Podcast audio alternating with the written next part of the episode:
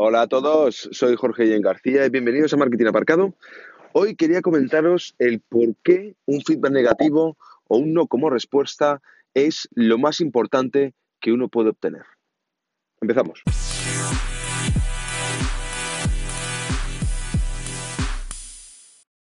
Hey, aquí estamos, un día más. La verdad es que hace tiempo que, que me está costando eh, poder seguir el ritmo de publicaciones, pero, pero poco a poco, como os dije, estoy, estoy estableciendo un sistema que me permita eh, poder haceros llegar unas reflexiones en este podcast de Martín Aparcado eh, prácticamente a diario y a través de otras plataformas.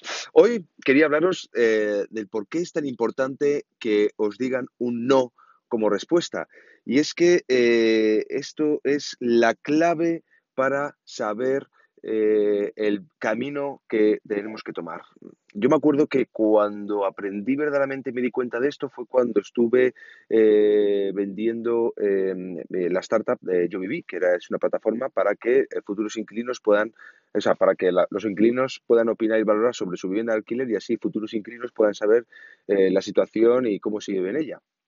Por lo tanto, eh, como todos bien sabréis, eh, para vender un proyecto o por lo menos conseguir inversión, que en aquella época lo que quería era conseguir inversión, estoy hablando de hace cuatro años, eh, pues intención obviamente era darlo a conocer y reunirme con muchas personas y presentarle el proyecto a muchas personas. Claro, cuando yo les llegaba y les presentaba el proyecto, pues lo que me encontraba era pues muchos noes y, y mucho y, feedback negativo.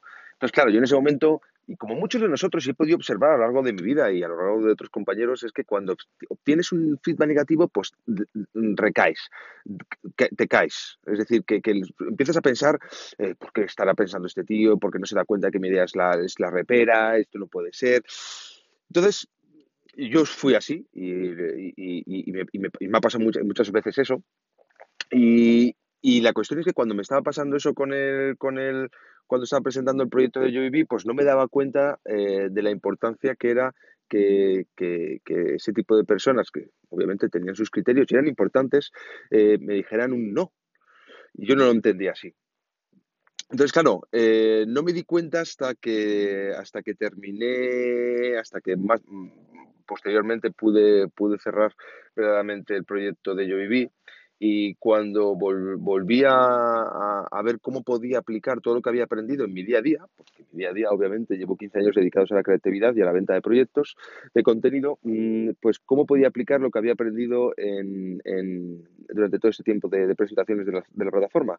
Y es que cuando mm, me decían un no, yo cogí, joder, macho, ¿cómo puedo poner este no como respuesta? ¿Cómo lo puedo, le, tengo que convencer que eh, lo que él me ha preguntado y pues yo lo puedo, lo puedo dar como respuesta. Entonces mi objetivo era, ¿cómo puedo hacer que la gente no me haga tantas preguntas eh, al terminar la presentación? Es decir, tengo que incluir todas esas respuestas en la presentación. Por lo tanto, ahí fue cuando me di cuenta y lo puse en práctica posteriori principalmente, no en ese momento, lo puse en práctica posteriori, eh, que a la hora de pensar una presentación o, una idea, o cuando una persona tiene una idea y, y sabe a quién ir a presentar, Hola, perdona por el corte, es que me han llamado por teléfono y, se ha cortado la grabación.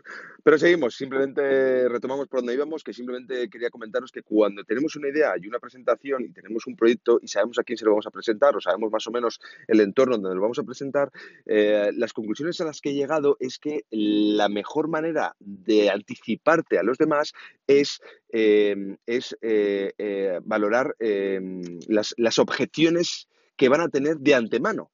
Por lo tanto, eh, todo, ese, feedback que me dieron negativo, lo que tenemos que tener en cuenta es que es oro puro para cualquier tipo de marquetero y creativo, que es lo que hizo que cuando yo estaba vendiendo, yo viví, eh, me potenciara directamente la presentación, porque claro, cuando ya lo presenté a 20 personas, a la persona número 21 no le quedan casi objeciones, sino eran objeciones un poco más económicas y de modelo de negocio que obviamente yo iba mm, eh, eh, mm, reconduciendo en cada momento e intentando resolver en cada, en cada momento. Pero todo el resto de objeciones que, había en su momento, pues las, las fui incluyendo en la presentación, por lo tanto, todo ese feedback negativo me sirvió de mucho para crear una presentación casi perfecta. Por lo tanto, eh, mi recomendación es que cuando estéis pensando en una presentación, cuando sepáis, tengáis una idea eh, y esté completamente desarrollada, cuando la plasméis en un PowerPoint o, en un Keynote, eh, tened en cuenta la persona que vais a,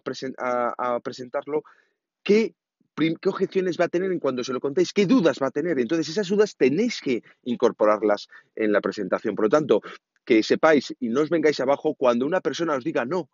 Todo lo contrario, es lo mejor que os podía pasar, porque cuantos más no es obtengáis, más dudas y argumentos negativos o feedbacks negativos, más posibilidades tenéis de crear la presentación perfecta, el proyecto perfecto, que no tenga la gente ninguna duda al respecto. Así que, de verdad, no os vengáis abajo cuando tengáis un feedback negativo, sino todo lo contrario, veniros arriba, tomar nota de él, que es lo que la gente no suele hacer. La gente se suele venir abajo, yo mismo me pasó, la gente se suele decir, vaya, hombre, no le gusta la idea, menuda mierda, esto, el tío no tiene ni puta idea, etcétera, etcétera, etcétera. Todo lo contrario, tomad nota y, y pensad en vuestra cabeza, no lo respondáis ahora, pero podríais hacer, pero pensad luego dónde tenéis que incluir esa objeción, dónde tenéis que resolver esa objeción durante la presentación para que esa duda se quede disipada y no la vuelva a tener. Así que sin más, chicos, esto es todo, esto es lo que quería contar, por qué un feedback negativo es oro puro para cualquier tipo de marketero y cualquier tipo de proyecto, y estas las razones, así que ponerlo eh,